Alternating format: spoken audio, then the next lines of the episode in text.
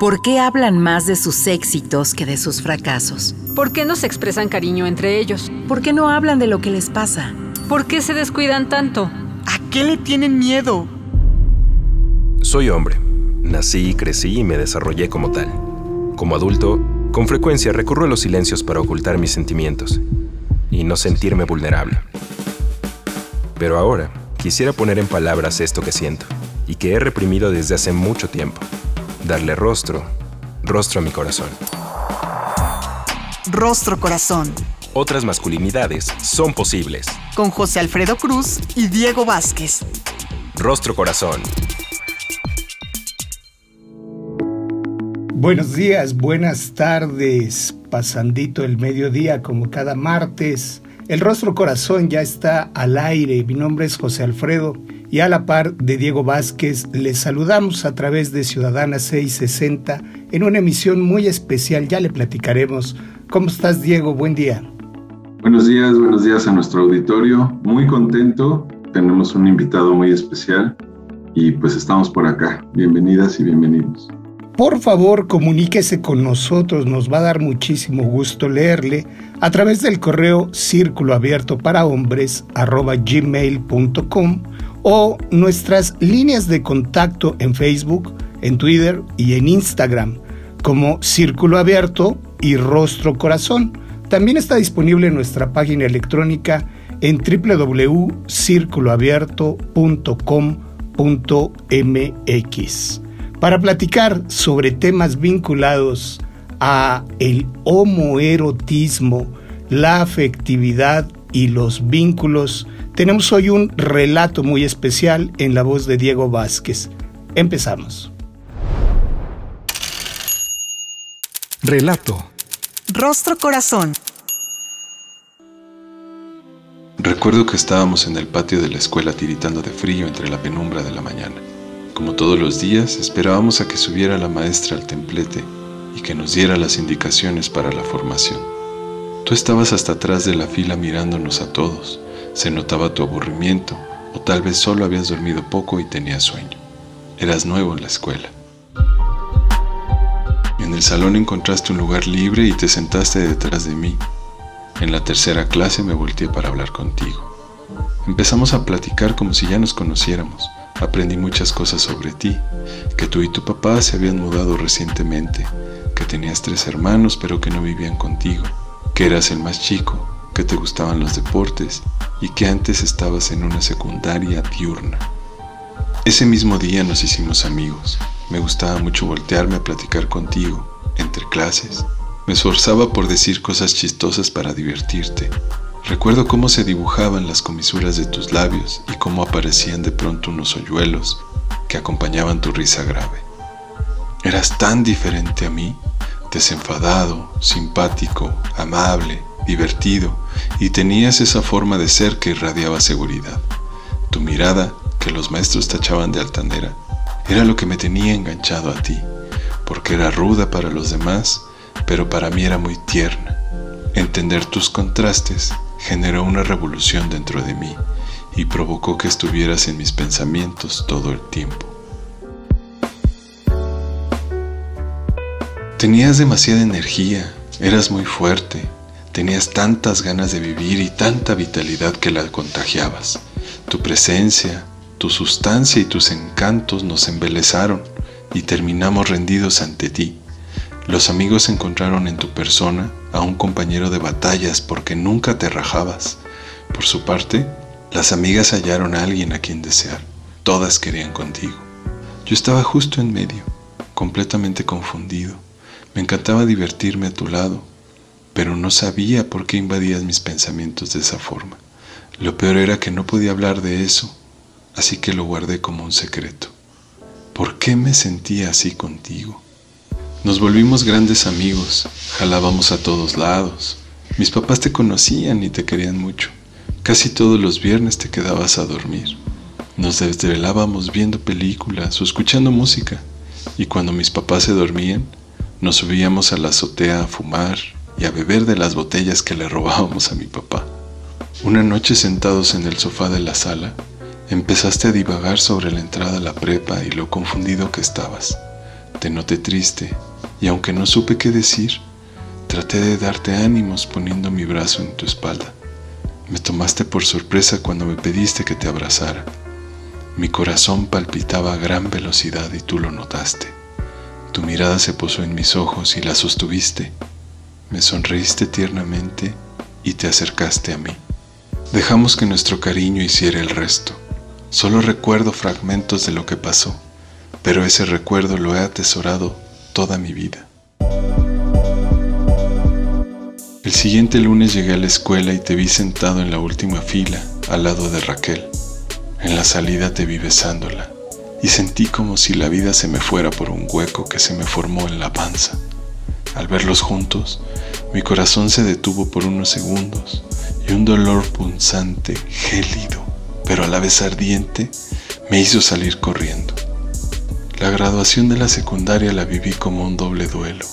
Por un lado, fue el final de una etapa muy cercana a la niñez, y por otro significó la muerte de nuestra amistad. La entrada a la preparatoria fue como un trámite necesario para ingresar a la universidad. Era lo que mis papás esperaban de mí, y nunca lo cuestioné. Fue muy difícil relacionarme con otras personas, así que me clavé en el estudio, y en un abrir y cerrar de ojos me convertí en el profesionista que mis papás siempre quisieron que fuera. Nunca compartí con otro hombre una amistad tan grande y un cariño tan sincero como lo que tuvimos tú y yo. No volví a permitirme ser tocado por otro hombre y nunca disfruté tocar a alguien como a ti. Debo confesar que acudo al recuerdo de esa noche cuando me siento perdido, como ahora. Lamento profundamente que nos hayamos perdido la pista. Rostro Corazón. Vaya intensidad de relato el día de hoy en el texto de Diego. La manera de retratar esa intensidad y esa exploración en los vínculos es algo que nos convoca definitivamente a conversar y el día de hoy sale el sol en casa porque tenemos un invitado de lujo. Para platicar sobre el tema estamos con Francisco Javier Zárate Rivera. Es economista y sociólogo con estudios de maestría en derechos humanos, experto en análisis, coordinación y evaluación de proyectos sociales con enfoque de derechos humanos, no discriminación y género. Busca contribuir al fortalecimiento de los procesos de desarrollo institucional en organizaciones civiles y dependencias del sector público que promueven el ejercicio y el cumplimiento de los derechos humanos bajo los principios de igualdad y no discriminación, así como la atención a personas en situación de vulnerabilidad. Y por sobre muchas cosas, Paco es un excelente ser. A mí me da muchísimo gusto saludarte, Paquito. ¿Cómo estás? Bienvenido. Hola, ¿qué tal? Muchas gracias por la invitación. También me da mucho gusto estar con ustedes sobre todo porque pues me une una entrañable amistad contigo, José Alfredo, y con Diego. Muchas, muchas gracias. Un ser de toda nuestra admiración, ya iremos profundizando en los porqués, como si hubiese que justificarlos, pero entre muchas cosas de tu trabajo profesional está tu trabajo personal, mi querido Paco, y yo empezaría planteándote, si estás de acuerdo, la pregunta sobre el texto de Diego. ¿Qué es lo que tiene que ver contigo eh, este pasaje, estos recuerdos retratados en las letras de Diego? Pues ahora que lo escuchaba, creo que me hace recordar parte de, más que de, mi juventud, mi infancia, porque desde chico, a temprana edad, pude darme cuenta que sentía atracción por hombres, que me llamaban más la atención los niños, sobre todo en el aspecto, así como lo describe un poco Diego, en el, sentido de admiración y de una admiración que no, se que no podía explicarme. Y también tenía mucho apego afectivo a mujeres, a las cosas que en ese momento hacían las niñas. Y eso pues me ponía en una, dificultad porque no sabía por qué sentía lo que sentía y me daba pena expresar lo que yo hacía cuando convivía con otros niños, con otras niñas.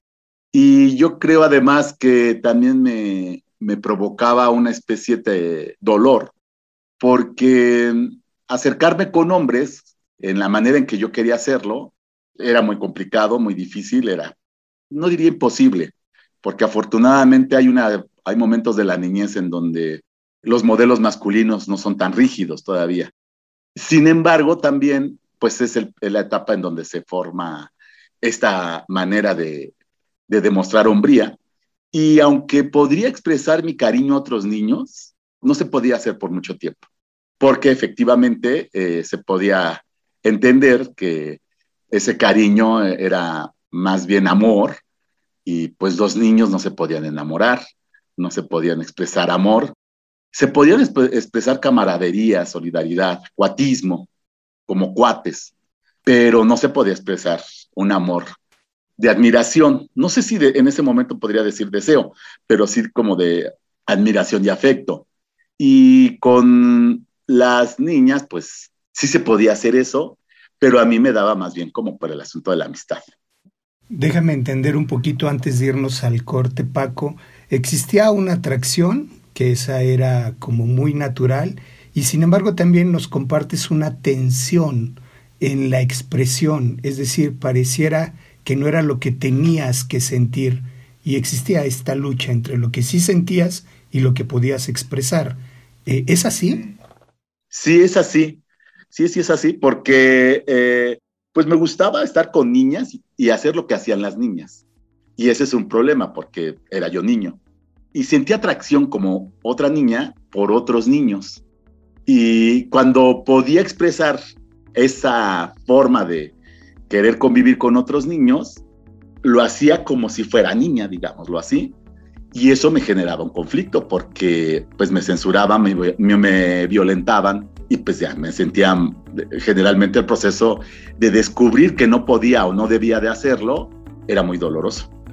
Una afinidad también con ellas, que era afectiva, que era solidaria y que era muy fácil, era casi que natural relacionarse. Ya profundizaremos en el sentido, en el origen del texto y sobre todo esto que en carne viva le pone sustancia en la cotidianidad, mi querido Paco. Para ello, vamos a abrir un corte, en un momento regresamos. Rostro Corazón. Otras masculinidades son posibles. Regresamos.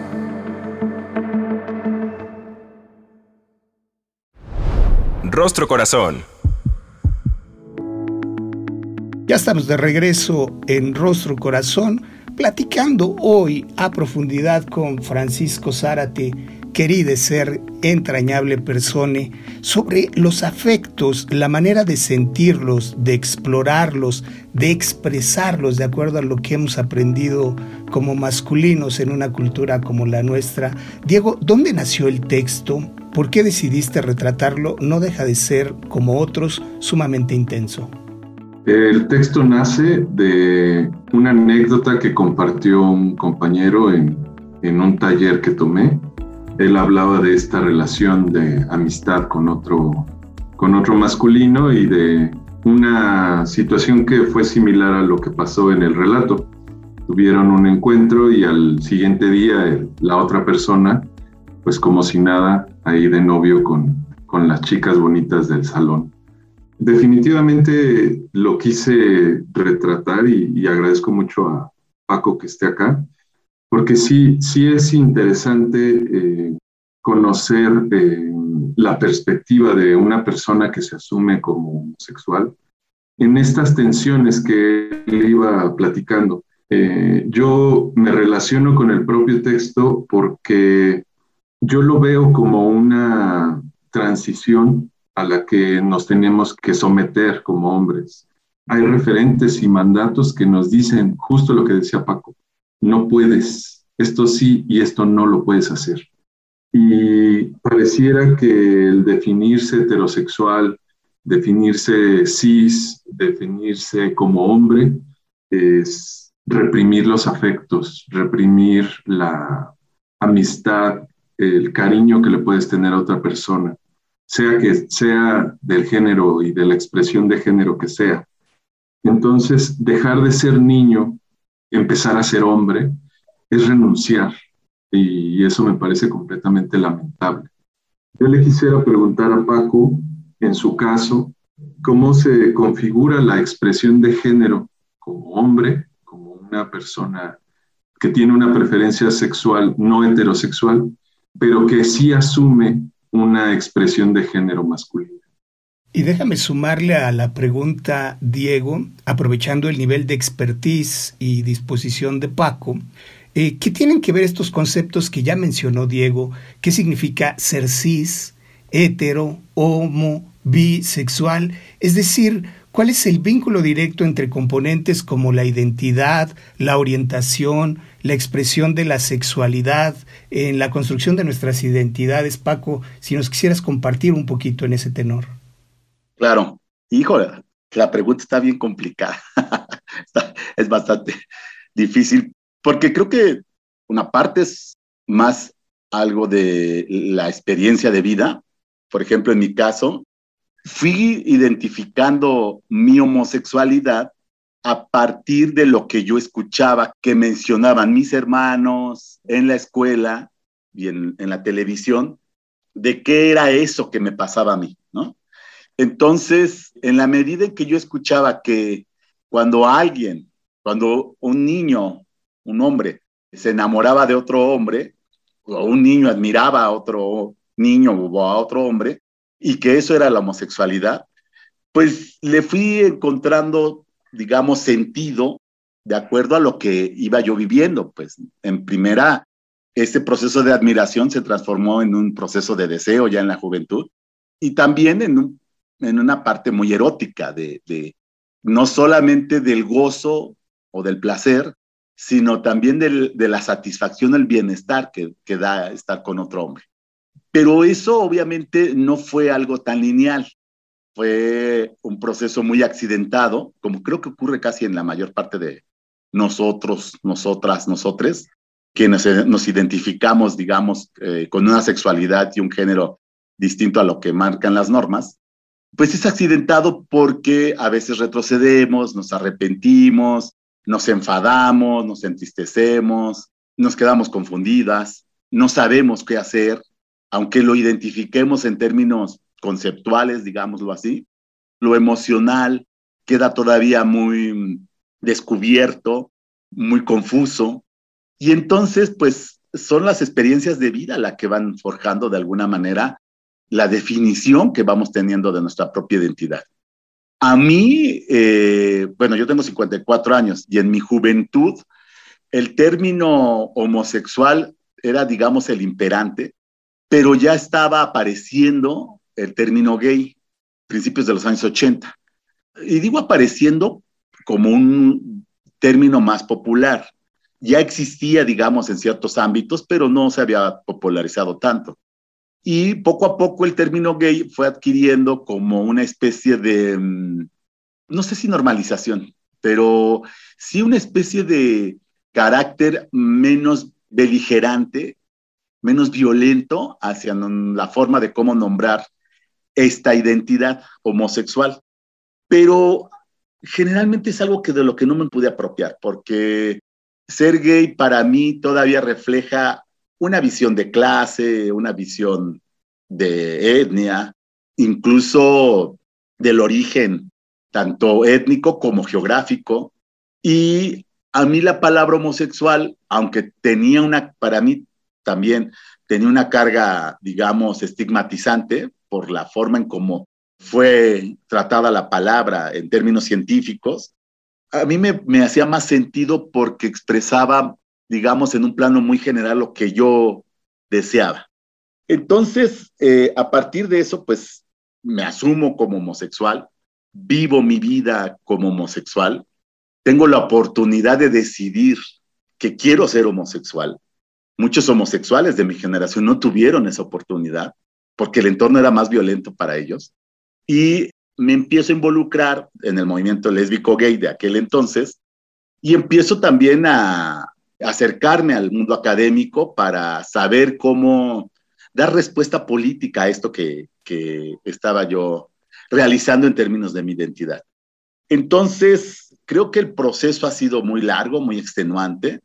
Hoy tenemos una variedad, digamos, muy amplia de, de identidades que afortunadamente no solo responden a esto que es el desear a alguien, el querer a alguien, excitarse con alguien, el tener relaciones sexuales con alguien, que sería parte de la orientación sexual, sino también a cómo nos vemos en términos corporales, en términos fisonómicos, en actitudes de vida, y que tiene más que ver con la identidad de género. Entonces, digamos que todavía estamos en un sistema muy dominante que necesita clasificar a la gente para poder identificarla y poderla tratar, poder vincularse a ella y poder decidir si, si la acepta o no en sus diferentes niveles de convivencia o, niveles, o ámbitos de convivencia. Y eh, pues casi todo lo que no se identifique como normal dentro de esta visión muy heterosexualizada, pues es visto como no heterosexual y ahí parece ser que se coloca todas las orientaciones sexuales que no responden a esta norma y todas las identidades o expresiones de género que no responden a estas normas, ¿no? Y pues afortunadamente hoy tenemos, les decía, una variedad muy amplia de, eh, formas de, orientación sexual, la homosexualidad, la bisexualidad, la pansexualidad, la demisexualidad. Y tenemos también formas variadas de identidad y expresión de género, la transexualidad, el transgenerismo, la androginia, el no binarismo.